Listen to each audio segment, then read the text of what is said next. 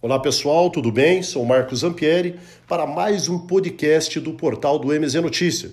O assunto hoje é o pedido de cassação de mandato do vereador Felipe Passos de Ponta Grossa, que foi protocolado na última sexta-feira e lido em sessão plenária no dia de hoje, 31, segunda-feira, na Câmara Municipal. O motivo seria aí as rachadinhas cometidas pelo vereador Felipe Passos. Rachadinha nada mais é do que o vereador nomear um assessor no seu gabinete e esse assessor ter os seus valores é, devolvido, ou parte desses valores devolvido ao vereador.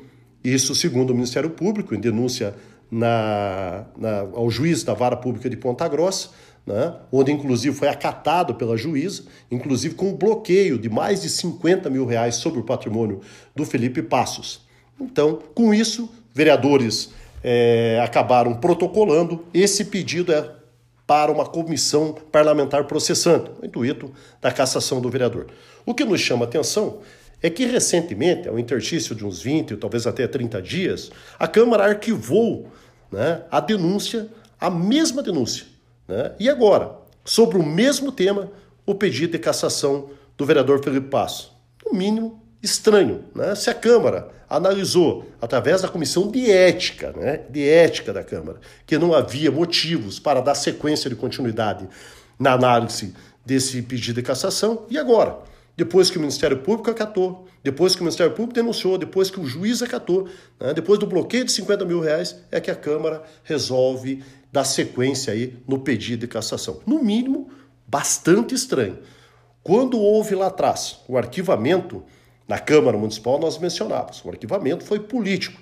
E agora voltou e o pedido de cassação também, no mínimo, deve ser político. Ora, se lá atrás não era motivo, por que, que agora é motivo? Nos surpreende.